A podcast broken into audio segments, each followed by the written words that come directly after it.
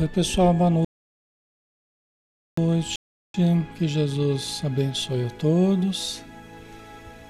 Muita paz, muita luz. Vamos ver como é que tá o som aqui e a gente começa, né? Fazendo nossa nossa prece inicial. Vamos aguardar um pouquinho. Só para eu confirmar aqui que está tudo bem. Tá tudo certinho, né? Porque depois que eu começo a fazer a prece, aí não tem jeito de. Aí eu fecho os olhos e não vejo mais nada, né? Mas tá bom, né, pessoal? Então, oito horas já, vamos começar. Então vamos juntos fechar os olhos e abrir o coração colocando todo o nosso ser, toda a nossa alma numa atitude receptiva, aberta às influências superiores, às energias luminosas que caem sobre nós, para que possamos assimilá-las na tecedura física, também nos tecidos sutis do perispírito e também na nossa mente no nosso pensamento, no nosso sentimento, como estímulos à saúde, como estímulos à alegria, como estímulos à paz, ao amor, à fé, abrindo o nosso entendimento para os conceitos mais elevados da vida, para que possamos enxergar a vida num prisma mais luminoso, mais claro, mais amplo e dessa forma nos sentimos estimulados pela própria vida, pelas leis divinas agindo dentro da vida, regulando as nossas existências de um modo harmônico, perfeito, bastando a nós que também aprendamos a regular as nossas existências no diapasão da harmonia divina. E assim podemos tocar participando da sinfonia da criação. Ajuda-nos, Senhor Jesus, para que possamos aproveitar esses momentos que passam tão rápidos, mas que podem ficar gravados indelevelmente em nossa alma, para que onde estivermos, aqui ou na vida espiritual, possamos utilizar os conhecimentos auridos nesses rápidos instantes. Abençoa todos os lares, encarnados e desencarnados.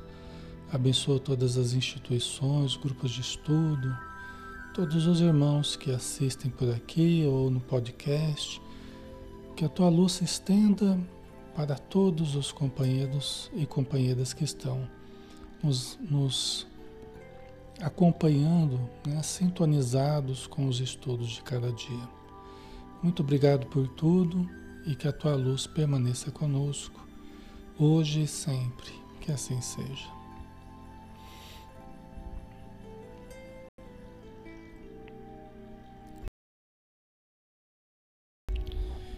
Muito bem, pessoal. Boa noite a todos novamente. Alexandre Camargo falando aqui de Campina Grande. Estamos na página Espiritismo Brasil Chico Xavier, é uma página espírita, estudando todos os dias o Espiritismo, aqui às 20 horas, né?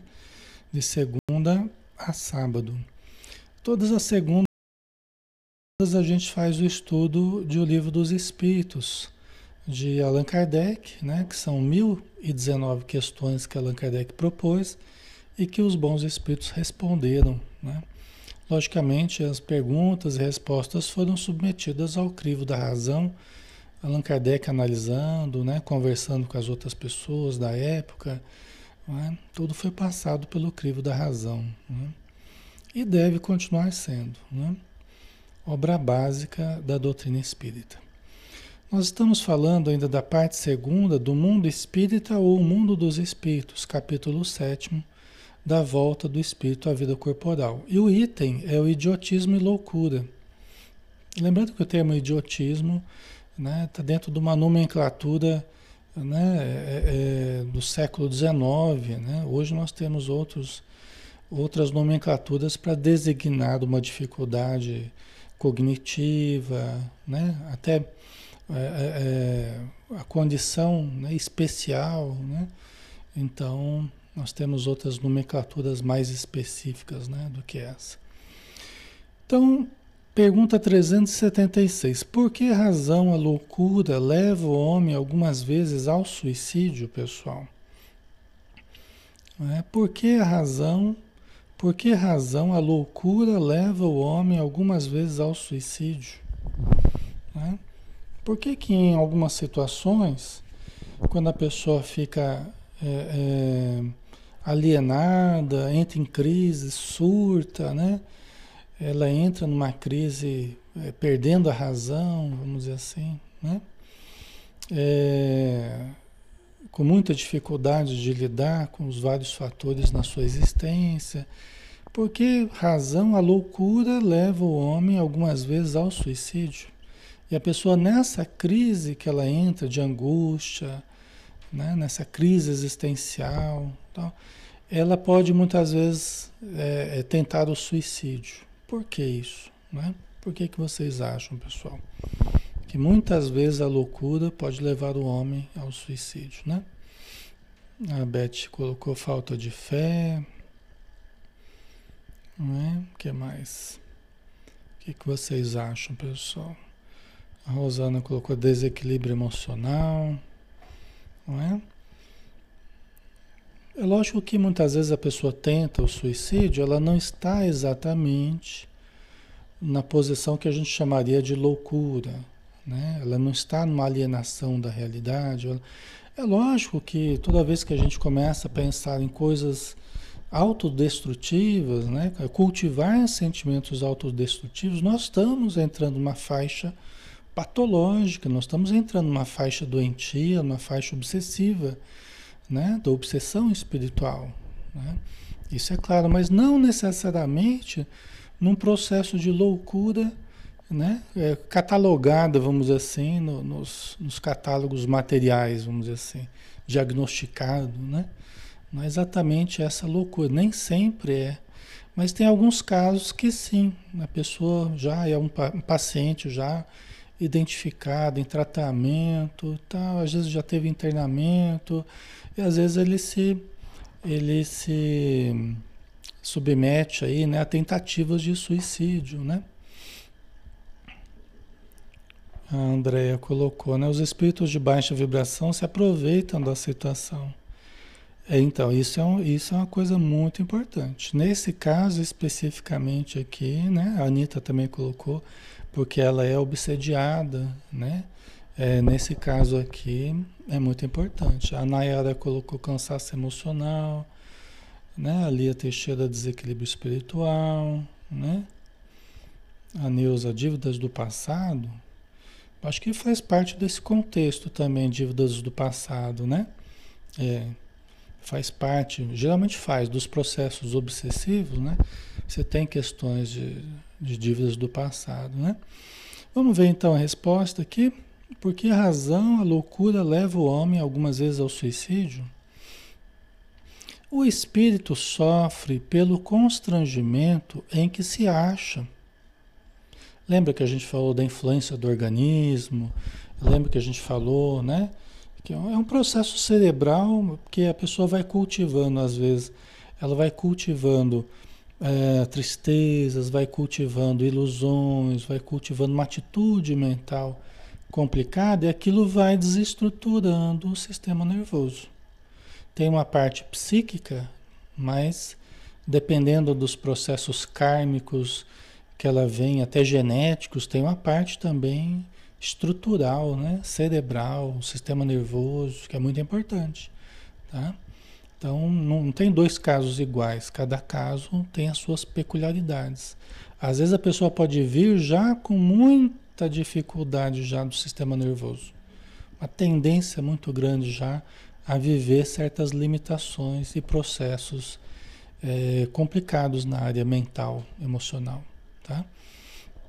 Então o espírito sofre pelo constrangimento em que se acha. né? pela condição em que ele está, a perda de liberdade, né? uma vida difícil, uma vida sofrida, né? É, e pela impossibilidade em que se vê de manifestar-se livremente. Olha a resposta. Donde o procurar na morte um meio de quebrar seus grilhões. Olha que interessante a resposta, né? Quer dizer que, bom, aqui a gente nem está tratando a princípio da obsessão, tá? Então vamos deixar por enquanto aqui a obsessão de lado. Vamos tratar, olhar só para a pessoa mesmo, né? Com suas questões emocionais, o espírito que está ali, né? Encarnado e querendo e querendo se matar, né? Ele está constrangido, está se sentindo preso a uma situação em que ele perde a liberdade, ele não consegue se expressar às vezes do jeito que queria, ele não consegue trabalhar às vezes, não consegue conviver direito, está constrangido, entrando em crises, às vezes tendo convulsões também, né? Tendo crises convulsivas, dependendo do caso. Então, é, a pessoa pode buscar a morte para querer se libertar daquele constrangimento que se vê. Entendeu? Para se libertar do corpo, né? Que ele, que ele sente é, aprisioná-lo, vamos dizer assim. Lógico que nós não devemos fazer isso. Lógico que essa não é a solução, tá? Lógico que essa não é a solução. É, por quê? Porque ele está ali numa cadeia, uma espécie de cadeia que ele próprio criou, né? É, expiatória, né? difícil, mas está contendo, de, certa, de certo modo, aquela pessoa. É um período provacional, é um período expiatório, está tendo a sua função. Né? Então, ele desfazer isso através do suicídio é cometer um novo crime, é se complicar mais ainda perante a justiça divina e sofrer mais, né? Porque há um sofrimento grande, né? Agora, lembrando o que vocês falaram da questão da obsessão, sim. Nesses casos, quando né, é um problema declarado de dificuldade mental, né, de uma pessoa que está com dificuldade de alienação da realidade e tal, muito frequente os espíritos obsessores tentarem matar a pessoa. Então, muitas vezes são casos de subjugação. Não é só uma loucura, é junto com a loucura um aprofundamento da obsessão espiritual, chegando no nível da subjugação. Lembra que a gente falava de Jesus, né? É, lá o, o, o endemoniado gadareno, na cidade de Gadara, né? Que ele vivia acorrentado, ele arrebentava tudo, o espírito lançava ele no fogo, lançava na água, os espíritos, né? Que ele foi conversar com, com o espírito que estava obsediando ele, perguntou o nome e falou: Meu nome é Legião, porque somos muitos. Né? Então, é essa situação aqui, geralmente, né? Então, a depressão, né? a, a, a falta de num sentido existencial, vazio, angústia. Às vezes a pessoa quer se libertar, ela nem está pensando na consequência, ela quer se libertar daquele mal-estar que ela está sentindo, aquela angústia. Né? Então ela acha e os espíritos começam a colocar na cabeça dela que a melhor solução é, a, é o suicídio. Que não tem saída, que não tem saída, que a melhor solução é o suicídio. E a pessoa, quando ela começa a aceitar essa ideia, ela começa a aceitar, aí começa a fortalecer a ligação entre a mente obsessora e o obsediado. Né? Começa a aumentar a ligação entre ambos. Entendeu? Então aquela ideia que começou a ser cultivada, ela vai se tornando mais forte a cada dia. Tá? Por isso que a gente tem que cortar qualquer pensamento que se insinue né? Qualquer pensamento que começa a se insinuar na nossa mente, induzindo ao desprezo pela vida, ao desgosto pela vida, a ausentar-se da vida.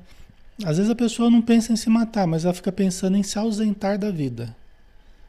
Ah, eu queria que Deus me levasse. Né? É parecido, tá? Tá de mão dada com o suicídio. é um autoabandono, tá? É um autoabandono, é um desamor à vida, que não é bom, tá, pessoal? Ok? Então, a Manu colocou, né? E qual o tratamento espiritual para obsessão, né? Então, é, oração é o meio mais importante, né? É, é o hífen de ligação mais importante entre a criatura e o Criador. Né? Através da oração, todo dia, algumas vezes por dia, a gente vai fortalecendo a mente e vai e vai retirando a mente invasora, porque a mente invasora, ela vai se ligando à minha mente através de pensamentos negativos. Quando eu começo a orar, quando eu começo a estudar coisas boas, a ler coisas boas, fazer o evangelho em casa, né? Quando eu começo a fazer isso, eu começo a fortalecer minha mente, né? Então eu, aí vou saindo das tristezas, eu estava cultivando tristeza, eu começo a sair da tristeza. Eu estava cultivando é, desânimo, começa a, a me motivar mais. Eu estava me auto-abandonando, eu começo a me cuidar melhor né?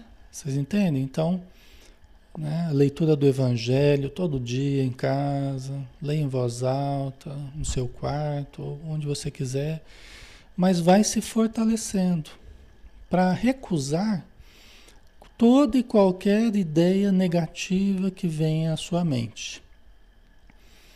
É ideia positiva? Oba, eu quero. É ideia negativa? Não quero. Não quero. Aí começa a cortar. Então, é a vigilância, né? A gente começa a ficar vigilante, se auto-observando e selecionando o que você quer cultivar dentro de você. A gente tem que lembrar que na nossa casa mental, na nossa casa mental, só, só estará o que a gente permitir que esteja. É que nem na nossa casa, né? Nossa casa a gente só deixa entrar quem a gente quiser. Não pode ficar entrando qualquer um de qualquer jeito, qualquer hora. Não pode, isso é bagunça, não. Na nossa casa mental também não. É que às vezes a gente fica longos anos meio descuidando da casa mental. Aí depois a gente tem que ficar convivendo com um monte de coisa ruim dentro dela, né? Certo, pessoal? Tá? Faz sentido?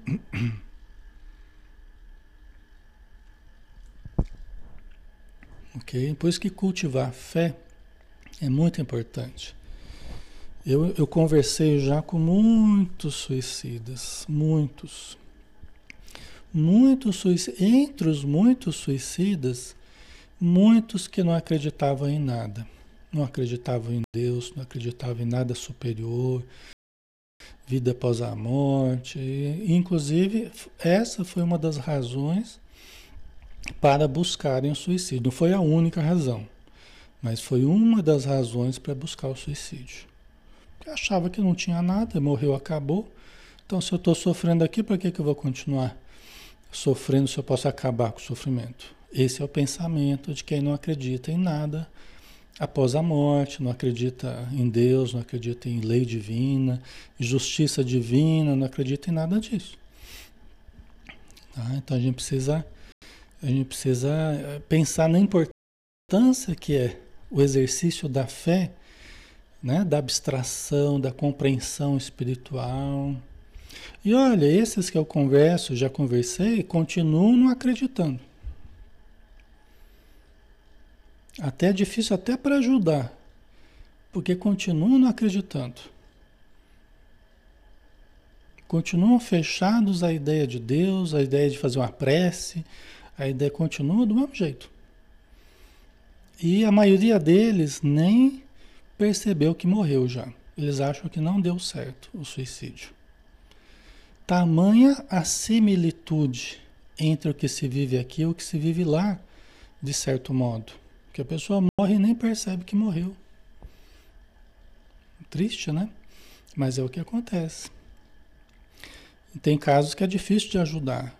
Que a pessoa ela continua com o mesmo pensamento negativista, entendeu? Mesma coisa assim, tá? É lógico que a gente não tem como entrar na cabeça das pessoas e mudar. A gente respeita, né? Mas a gente precisa tomar um pouco de cuidado, porque às vezes a gente vê o pessoal glamorizando, né? Então a gente vê as pessoas glamorizando quem não tem religião, né? Como se fosse uma coisa nossa, uma coisa que legal, uma pessoa que não tem religião, tal, né? Mas é, é, no frigir dos ovos, vamos dizer assim, né? Quando a coisa esquenta, a religião ajuda muito, pessoal. Religião ajuda muito, tá? A fé em Deus, esse exercício de entendimento que a gente faz aqui, de estudar, isso ajuda muito, viu? É, então, tem coisa que parece muito bonita, né? A pessoa, ah, eu sou um livre pensador, não sei o quê, mas só pensa coisa materialista, né? Então, não cultiva pensamentos que vão no sentido da, da, da espiritualidade, porque não acredita. Né? É uma dureza de pensamento. Né? Um dia eles vão entender. Né? É uma pena que às vezes passem por sofrimentos que, né, se fosse um pouco mais maleável, né, não precisaria sofrer tanto. Né? Mas nós também já podemos ter passado e podemos passar, né, se a gente não tomar cuidado também. Tá? Certo, pessoal? Então é bom a gente cultivar a fé. É muito importante, né?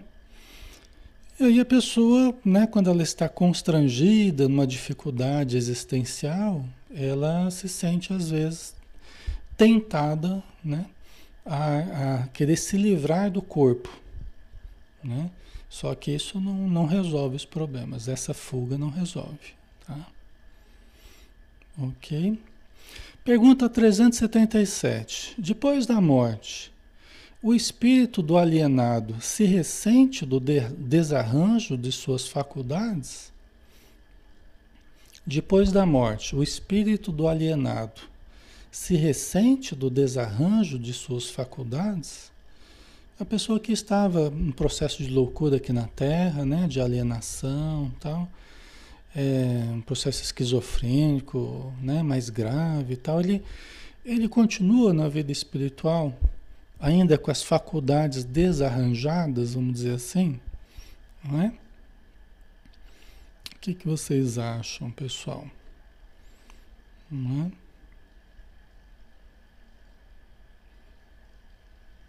Depois da morte, o espírito do alienado se ressente do desarranjo de suas faculdades? Vocês acham que sim? Vamos ver aqui a resposta, né, que os espíritos deram a Kardec. Pode ressentir-se durante algum tempo após a morte, até que se desligue completamente da matéria, como o homem que desperta se ressente por algum tempo da perturbação que o lançara ao sono. Então, os espíritos compararam, compararam como o nosso despertar no plano espiritual, a saída da influência da matéria, né? a saída da loucura, principalmente se as causas da loucura eram, eram mais fisiológicas, era como que uma cadeia para o espírito, né? É lógico que aí vai ser um tempo menor, né? porque aí é só se libertar mesmo da influência da matéria, né? É, agora, se a pessoa era um processo mais espiritual, mental, espiritual, aí é lógico que o processo é mais longo no plano espiritual. Tá? Porque aí não era só a influência da matéria. Não era só uma cadeia do sistema nervoso, né? Aprisionando o espírito num, num processo expiatório de, de loucura, mas era realmente uma loucura com causas é, realmente mentais profundas, né? Então aí pode demorar um tempo mais ou menos longo, dependendo da situação. Tá? Ok? Porque a gente desencarna, pessoal, é interessante, né? Mas a gente desencarna, só que nós continuamos levando matéria para a vida espiritual. A gente continua tendo átomos materiais e impressões materiais no nosso perispírito. Entendeu? Por isso que o perispírito ele tem até peso específico. Isso já foi até pesado. Teve estudo que pesou o perispírito. Se eu não me engano, entre 0,45 gramas a 0,70 alguma coisa gramas. Com um material bem, um aparelho bem sensível, né? Para captar a alteração do, do peso na hora da morte. Nós temos um peso específico. Por quê? Porque a gente tem no nosso perispírito um acúmulo de matéria ainda, ou maior ou menor, dependendo do nosso apego à vida material. E aí nós vamos saindo, é, nós, a gente morre, né, se desliga do corpo, mas continua levando matéria ainda no nosso perispírito. E aí continuam as impressões ainda da matéria, devido ao nosso apego. Né? A pessoa mais espiritualizada não ela é muito mais leve espiritualmente. Porque ela já foi se, ela já foi se desapegando da matéria. Isso é físico mesmo. Né? Não é só uma coisa abstrata, isso é físico mesmo. E quanto mais matéria a gente acumula em nós, no nosso corpo espiritual, mais nós nos sentimos chumbados à Terra, atraídos ao campo gravitacional da Terra. Vocês entenderam? Quanto mais matéria nós levamos no nosso corpo, mais nós nos sentimos chumbados à Terra, atraídos ao, ao atraídos gravitalmente, né? Pela gravidade ao planeta. Entendeu? Interessante, né? É. A Tati, durante quanto tempo a matéria sai do espírito? Então, esse processo de limpeza dos resquícios da matéria, ele vai ele varia muito, né, Tati? Varia muito de pessoa para pessoa. Por quê? Porque como variam muito os apegos ou não das pessoas, as paixões ou não, os narcisismos ou não, os vícios ou não, né? Aí varia de pessoa a pessoa. Pode ser um processo que, que dure pouco, pouquíssimo tempo e pode ser um processo que dure séculos.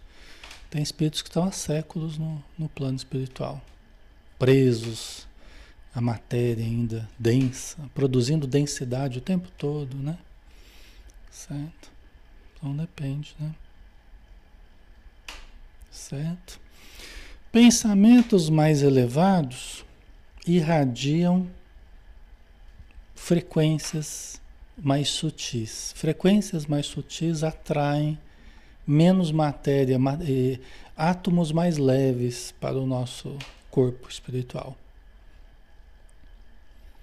Entendeu? Frequências mais pesadas, mais baixas, né? é um tipo de onda que atrai elementos atômicos mais pesados. Se vocês forem estudar a tabela periódica, lá, a tabela dos elementos químicos, dos átomos que existem no nosso planeta, né?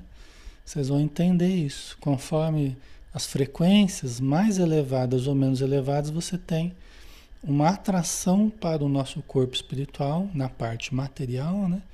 elementos mais leves ou mais pesados. O chumbo, por exemplo, é pesado. Os espíritos André Luiz, né, os espíritos amigos, tem certas partes do livro. Quando eles vão levar um obsessor para uma reunião mediúnica, por exemplo, às vezes pega um num braço, outro no outro. Fala, André, ajude a carregar aquele ali, porque aquele ali é pesado de carregar. Entendeu? É pesado de carregar. Tem um peso específico. Né? Interessante, né? Certo. Ok. Então vamos lá.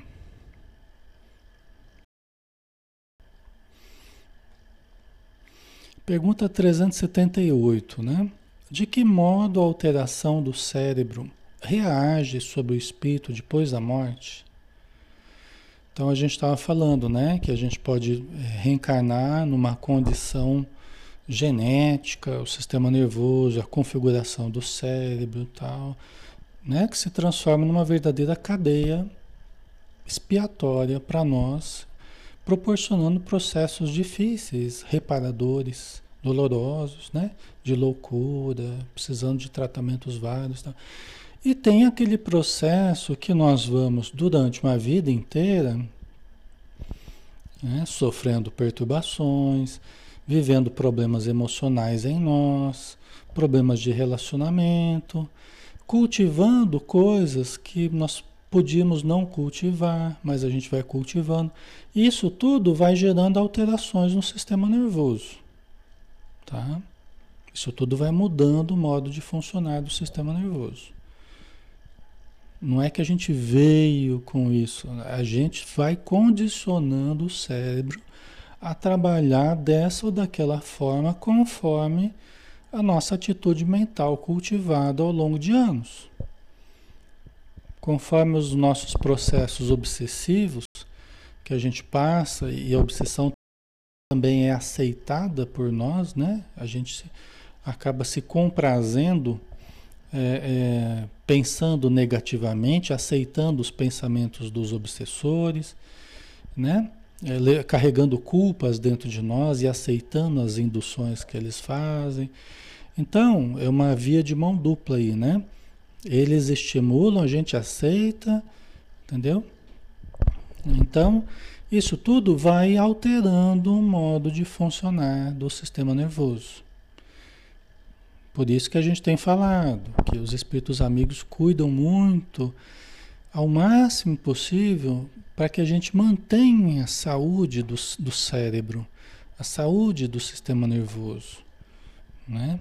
Então, eles, ao máximo possível, e é pensando de forma correta, pensando de forma positiva, confiando, cultivando fé, pé no chão, né? atitude prudente, tal, sem ficar criando muitas tensões emocionais, né? Tá? Então, é, o assunto é amplo, tá? Não dá para resumir aqui em tão poucas palavras, né?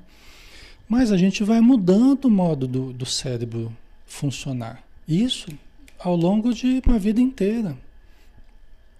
E pode, inclusive, ir caminhando a obsessão espiritual e os processos de loucura se construindo ao longo da vida inteira. Lembra que eu falei, né, que a alienação total da realidade, ela por vezes, muitas vezes, ela é o resultado de pequenas alienações que a gente vai tendo no dia a dia. No confronto da, da lei divina com a minha vontade. Eu não aceito a lei divina, eu, eu, fico, eu quero que a minha vontade prevaleça. Né? Aí eu me revolto, eu né, me torno ateu, não acredito mais em Deus, porque se Deus existir, aí de alienação em alienação, de revolta em revolta, né, eu vou cultivando uma grande alienação. Eu, eu prefiro ficar com as minhas ilusões do que aceitar a realidade da existência. Né? Então a gente vai cultivando a, a, a, loucura dentro de nós, o afastamento da realidade. Tá travando um pouco aí, né? Vai ficar gravado, pessoal. Se Deus quiser, vai dar para ouvir também. Se não der para ouvir tudo certinho agora, né? Ultimamente parece que tem tido mais problema, né? Não sei se as empresas estão tendo dificuldade ou se é uma coisa mais localizada, a gente não sabe, né? Tá, pessoal, né? Então aí se a, se a vida está me mostrando certos caminhos, ou está me mostrando é, certas provas, ah, mas eu não aceito, aí eu começo a criar certas fugas dessas provas que a vida está me colocando, né? E as fugas são piores do que o enfrentamento. Então, né? Então as fugas não resolvem, né? Tá, pessoal? E aí a gente vai criando uma situação que pode, né? Então eu estou falando isso para a gente entender a pergunta, né? Que Kardec fez, né? De que modo a alteração do cérebro reage sobre o espírito depois da morte?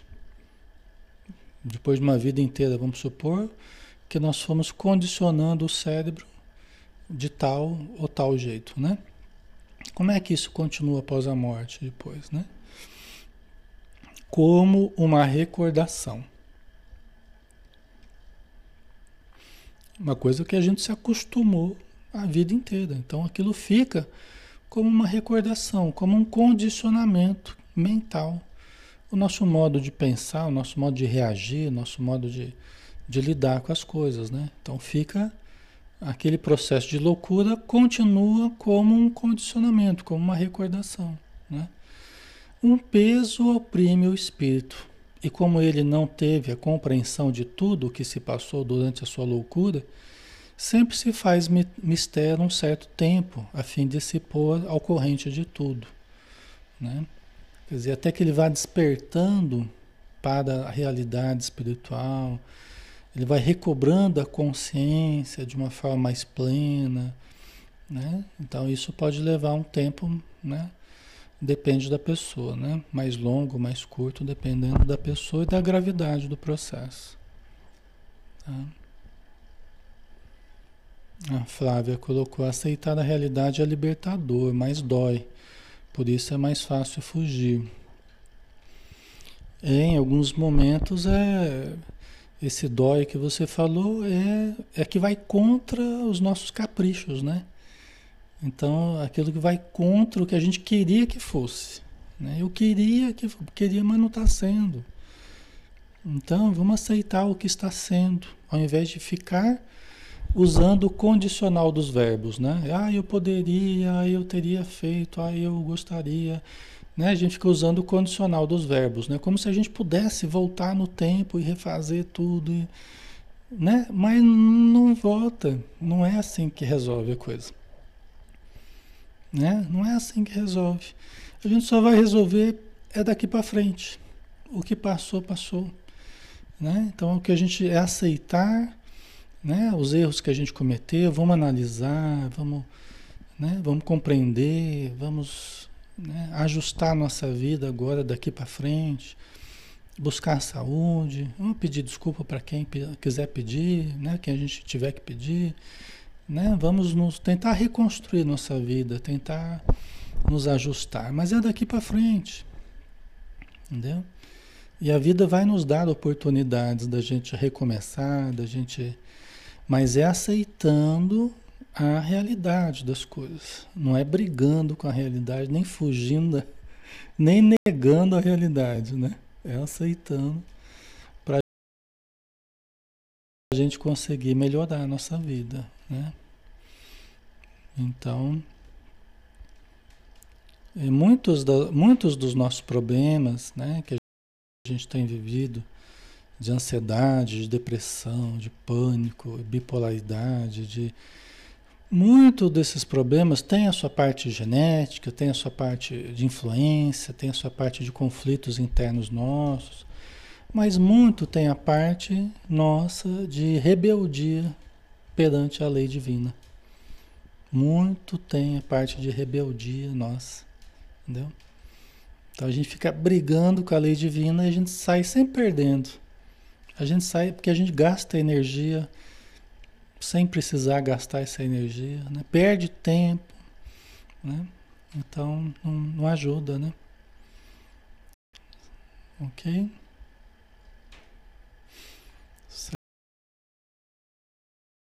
Certo? Vamos lá? É, aí tem a continuação da resposta, né? Que os espíritos deram a Kardec. Por isso é que quanto mais durar a loucura no curso da vida terrena, tanto mais lhe durará a incerteza, o constrangimento depois da morte. Liberto do corpo, o espírito se ressente, por certo tempo, da impressão dos laços que aquele o prendia ao corpo, né? Então, a, a influência do corpo que está falando, do, do tempo de, de, processo de alienação que houve na, na última encarnação, é o tempo né, que ele vai levar no plano espiritual para recobrar a saúde, né? Vamos dizer assim. Aí, deixa eu ver se tem. Bom, temos tempo, né? Vamos entrar no próximo tópico, pessoal. Deixa eu só ver o que vocês estão colocando aqui para a gente finalizar, né?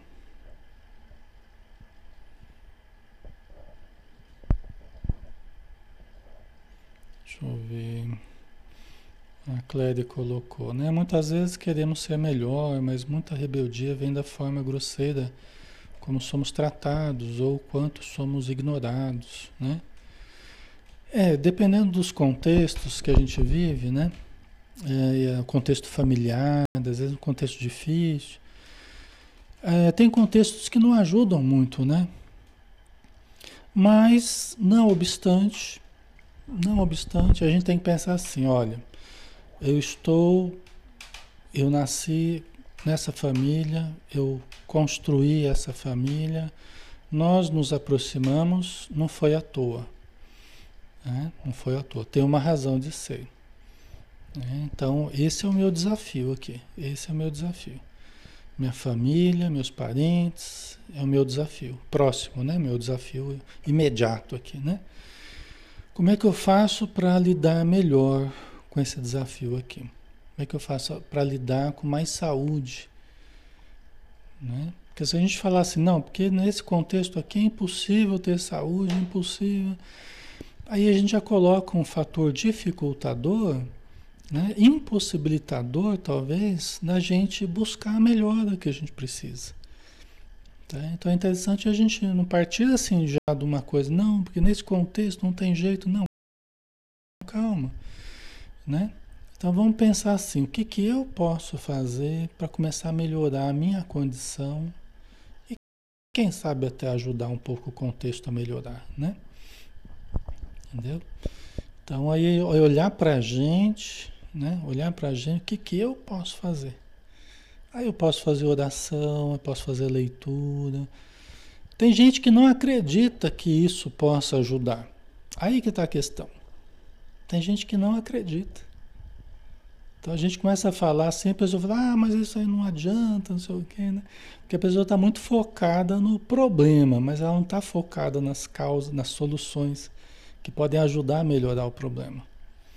Às vezes na família está predominando muita perturbação.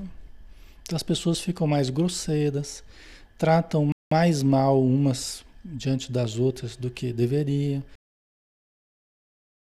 São mais irritáveis, né? Então, se a gente começa a cuidar um pouco mais do nosso ambiente espiritual, meu, seu, né? Aquilo já começa uma pequena mudança, uma pequena mudança ali dentro do contexto da família. Quem sabe onde a gente pode chegar através de uma mudança assim? Quem sabe? Eu já vi muitos contextos familiares mudarem a partir de uma pessoa, uma pessoa que começou a ir no centro, uma pessoa que começou a tomar passe, uma pessoa que começou a estudar, que nem vocês estão estudando aqui, começou a ler livros espíritas. Entendeu? Então, é, vale mais a pena a gente acreditar no que a gente pode fazer de bom. Não ficar fortalecendo o lado negativo. Ah, não, mas lá não tem jeito, não sei o quê. Quanto mais poder a gente dá para o mal, mais a gente fortalece contra a gente, né? Então a gente tem que acreditar na nossa condição de melhorar a nossa vida. Pelo menos a gente tem que tentar, né? É, investir o máximo possível do nosso tempo, da nossa energia para melhorar a nossa condição. E quem sabe a gente consegue ajudar a um, outro da nossa família, ou às vezes a família toda próxima ali, né? As pessoas mais próximas, quem sabe? Só Deus sabe, né? Mas vale a pena a gente tentar, tá? Ok? Então vamos lá, né? É... Aí a pergunta 379, entrando no tópico a infância agora, tá, pessoal? A infância. Pergunta 379. É tão desenvolvido quanto de um adulto o espírito que anima o corpo de uma criança? É tão desenvolvido quanto de um adulto o espírito que anima o corpo de uma criança? O que, que vocês acham? O espírito que anima, que está ali, né? É, encarnado ali, né? Reencarnou, É aquela criança que pode ser seu filho, sua filha, sobrinho, neto, né? A criança que está ali é tão desenvolvido quanto de um adulto o espírito que anima o corpo de uma criança? Agora eu quero ver. Vocês acham que o espírito de uma criança pode ser tão desenvolvido quanto o espírito de um adulto? Ou não? A Gilda colocou sim, se ele for mais evoluído. Né? Sonildo também acho que sim. Né? Vamos ver. André colocou depende da evolução daquele espírito. Né? Vamos ver. É tão desenvolvido quanto de um adulto o espírito que anima o corpo de uma criança? Pode até ser mais, se mais progrediu. Pode ser mais evoluído do que de um adulto. Né? Ok? Pode até ser mais, se mais progrediu. Apenas a imperfeição dos órgãos infantis o impede de se manifestar, obra de conformidade com o instrumento de que dispõe. Quer dizer, ele vai atuar conforme a maturidade ou a falta da maturidade dos órgãos que ele dispõe, né? Porque ele está ainda na fase infantil. Mas ele pode ser um espírito mais evoluído do que qualquer um ali na família. Pode ser um espírito muito mais evoluído do que o contexto da família. Imagina o Chico Xavier no meio da família dele que ele veio. o Chico Xavier passou apurado, né? Era um espírito super evoluído e a família dele cheia de dificuldades, né? Então, não era fácil, né? Mas imagina, ele desde criancinha, ele já era uma criança, né? Com, com características bem diferenciadas, inclusive com a mediunidade, né? Mas era um espírito, isso não é por causa da mediunidade, mas ele era um, um espírito altamente evoluído, é um espírito muito evoluído, né? Mas o, o processo de, da infância, lembra que a gente falou, né? Que o espírito potencial do espírito não consegue se expressar em plenitude nas primeiras primeiros anos de vida, né? Porque nem o sistema nervoso está preparado para isso, nem os próprios órgãos estão preparados para isso. Então é preciso estruturar órgãos, amadurecer glândulas, sistema nervoso. É todo um processo biológico ali né? Psicoquim, é, é, psicofísico, né? Tá, pessoal? Ok. Então, à medida que os órgãos vão se aperfeiçoando, né, é, vão amadurecendo com o passar dos anos, nós vamos nos sentindo mais plenos no nosso corpo mais senhores da nossa vida, mais capazes. Não é assim que acontece? Né?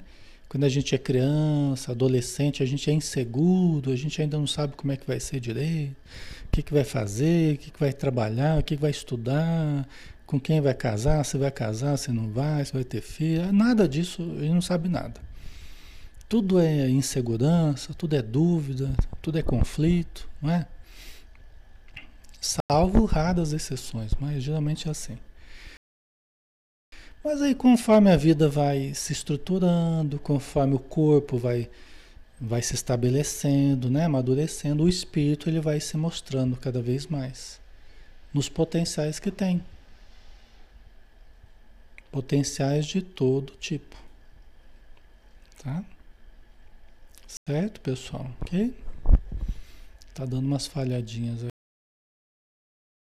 aqui. Né?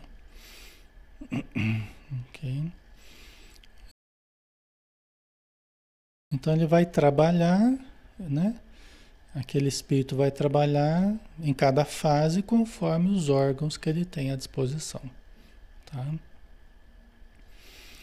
Aí pergunta 380.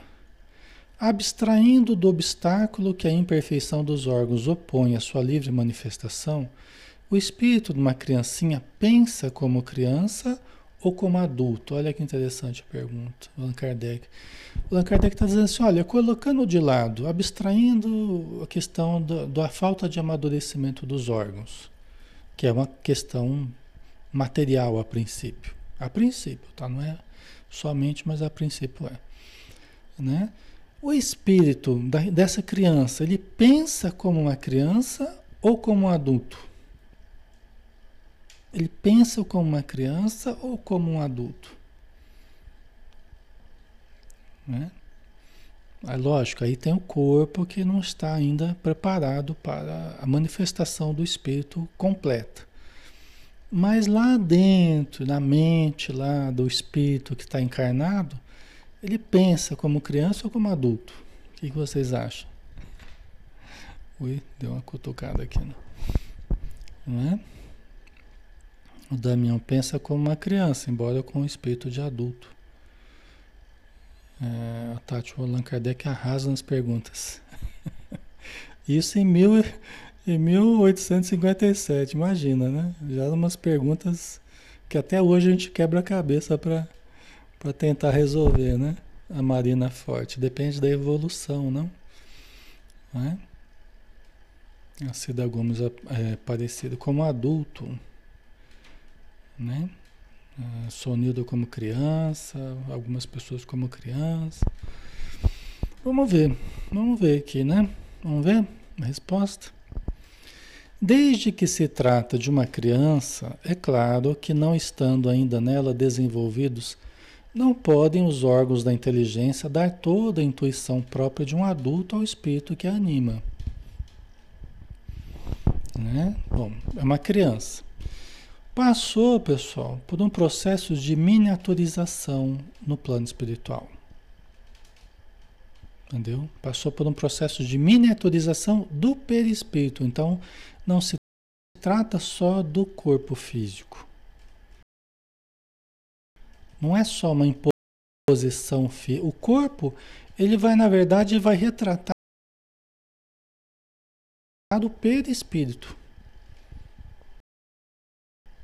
Entendeu? Então, é uma informação importante também.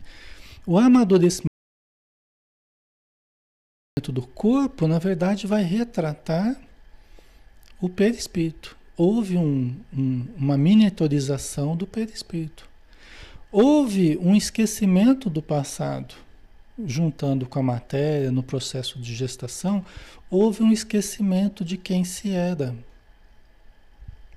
Geralmente, né? Salvo exceções também, que a gente não sabe espíritos super evoluídos, né? Mas enfim, mas nós estamos falando de nós aqui, o povão aqui, né? os espíritos né, mais medíocres, vamos dizer assim. Então, né? Ok, pessoal? Então há um esquecimento do passado. A gente esquece quem a gente é. Porque é importante a gente esquecer. Tá? Senão a gente renasce lembrando de tudo e aí vira uma confusão, né? Tá? Então não é bem assim. A gente passa por esse período de adormecimento, de esquecimento, né? Vai juntando com a matéria e aí nós vamos apagando aquela identidade que a gente trazia, que a gente era na última encarnação, no plano espiritual. E agora nós vamos estruturar uma nova identidade. Nós vamos estruturar um novo eu, né? Para viver essa vida material. Tá? Então vocês percebem que é um, é um processo Deus é perfeito, né, Sueli? Exatamente. Você vê que não são leis muito previdentes, perfeitas, né? Mas a gente vai começar todo um processo de estruturação da identidade, de estruturação do ego, né? Uma, no, uma nova personalidade num novo corpo. Tá? Então, a gente não é errado a gente falar que a gente está criança. Não é errado a gente falar que até espiritualmente nós estamos crianças. Tá? Lógico que dependendo do espírito, o espírito mais maduro, é, um espírito mais maduro, ele pode se desprender do corpo e se mostrar em algum lugar espiritualmente como um adulto. Pode acontecer. Nós vamos ver isso até no nosso lar acontecer, tá? Mas não vou falar agora, suspense. Tá? Mas pode acontecer, mas espíritos mais evoluídos. Nós que somos mais identificados com a matéria ainda, né? Então a tendência é a gente se sentir como criança e reaprendendo as coisas, entendeu? A tendência é essa, tá, pessoal? Certo? Tá? Tanto, eu lembro, por exemplo, quando eu era é, criança, eu passei anos. Eu passei anos da minha vida é, sonhando. A impressão que eu tinha é que quase todo dia eu, eu dormia e eu ia para uma região de um lago assim, bonito assim. E a gente sentava e eu ia com outras crianças andando assim, alegremente assim, numa estrada de terra, rodeada por árvores grandes, sabe? Uma, uma região bem bonita assim. E eu lembro sempre que eu ia junto com as crianças assim andando, conversando, dando risada. Né? Aí a gente sentava num pier na beira de um lago e ficava lá mexendo as perninhas. Sabe quando a gente senta assim? e fica conversando, abalangando as perninhas? Olha, eu passei minha infância inteira, inteira sonhando isso. Espiritualmente, provavelmente, né, foi um período assim, né, fora do corpo de infância, né, com outros espíritos, outras crianças, né. Então, pelo menos é o que eu lembro, né. Não lembro muita coisa, não. Então é isso, né? Cada coisa na sua época, né? Vamos terminar aqui, né? Vamos ver a continuação. Este, pois, tem efetivamente limitada inteligência, enquanto a idade não lhe amadurece a razão. A perturbação que o ato da encarnação produz no espírito não cessa de súbito, por ocasião do nascimento só gradualmente se dissipa com o desenvolvimento dos órgãos. Olha que interessante, ó. Então, este, pois, tem efetivamente limitada a inteligência. Ó, o espírito, ele está encarnado, ele pode ter uma condição, né, até de inteligência e tal, mas ele está como uma criança, então ele vai ter, de certo modo, a inteligência mais limitada. Tá? Até porque ele tem que estar de acordo, de certo modo, com a fase da vida que ele está vivendo. Tem que haver uma certa integração espírito-corpo para que não haja um desajuste muito grande entre um e outro. Tá? É até uma questão de harmonia.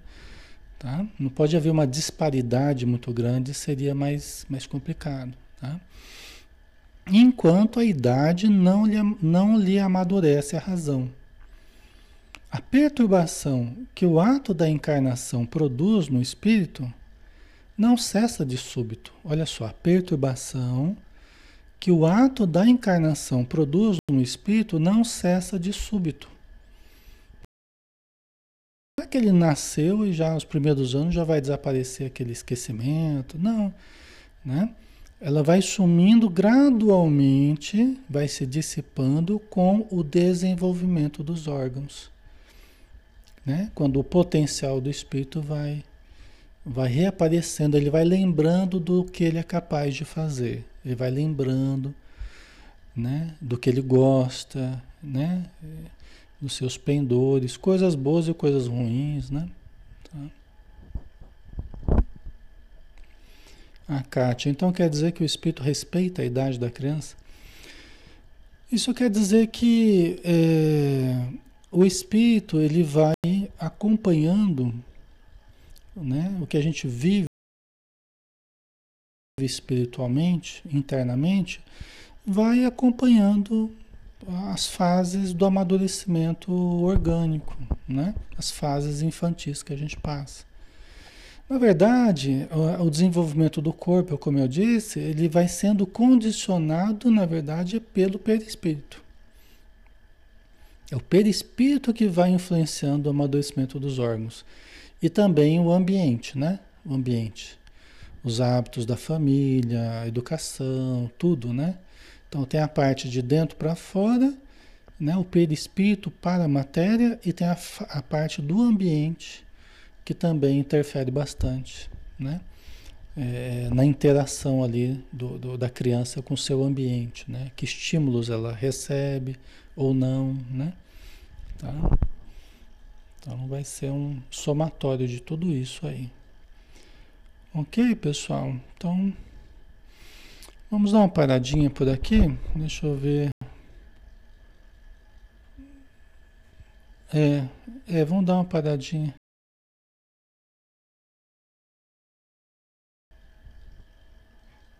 Deixa eu ver aqui. Só tem uma nota de Kardec só aqui, ó. Tá? Só ler rapidinho, a gente já finaliza.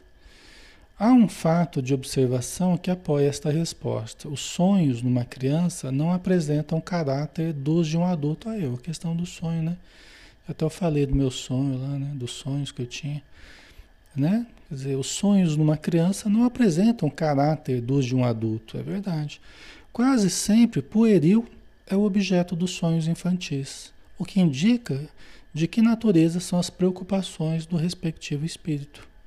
Né? Quer dizer, enquanto nós estamos na fase infantil, a tendência é espiritualmente nós estarmos também numa fase mais, mais light, vamos dizer assim, né? mais tranquila, é, sem responsabilidades né? que o adulto tem, sem preocupações que o adulto tem. A tendência é essa, tá? Ok? Então, muito bem, finalizamos por hoje. Né? Semana que vem a gente continua aqui o livro dos Espíritos, tá? Amanhã a gente tem estudo do nosso lar, às 20 horas, tá, pessoal? Aqui é o livro dos Espíritos, só na próxima segunda. Vamos então fazer a prece, né? Já estamos na hora, para a gente não cansar muito vocês aí. Então vamos lá. Senhor Jesus, novamente agradecemos pela oportunidade que tivemos de estarmos juntos e de juntos compartilharmos das bênçãos que recebemos da doutrina espírita, clareando nossa razão, dulcificando o nosso coração, tranquilizando nossa alma com um entendimento que nos faz compreender a magnitude da vida e a perfeição de tudo que nos rodeia, nos dando a tranquilidade de podermos focar naquilo que é o mais importante para nós, que é a nossa melhoria. Sabedores de que Deus regula o universo, que Deus, com as suas leis perfeitas, está sempre atuando dentro e fora de nós, dando-nos tudo o que necessitamos para o nosso crescimento espiritual. Então, que as tuas bênçãos, Senhor, permaneçam conosco e que nós possamos permanecer contigo hoje e sempre. Que assim seja. Ok, pessoal, então fiquem com Deus. Obrigado pela presença de todos, pela participação. E amanhã a gente está juntos aqui, tá bom? Às, às 20 horas novamente. Tá? Um abraço, até mais.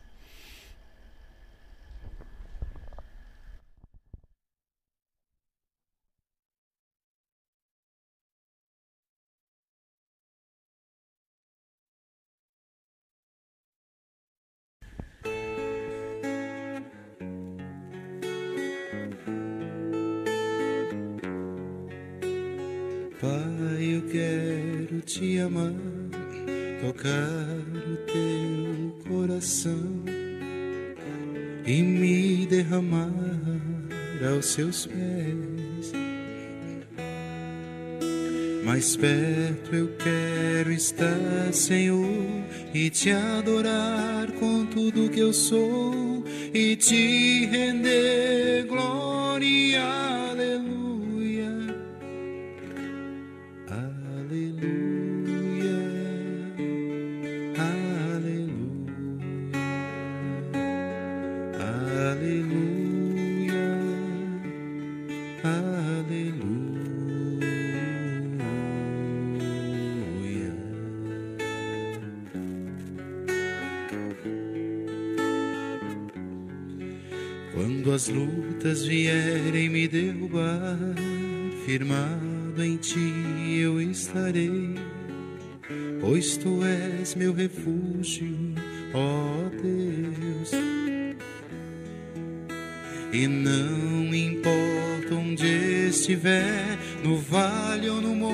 monte adorarei, a ti eu canto glória.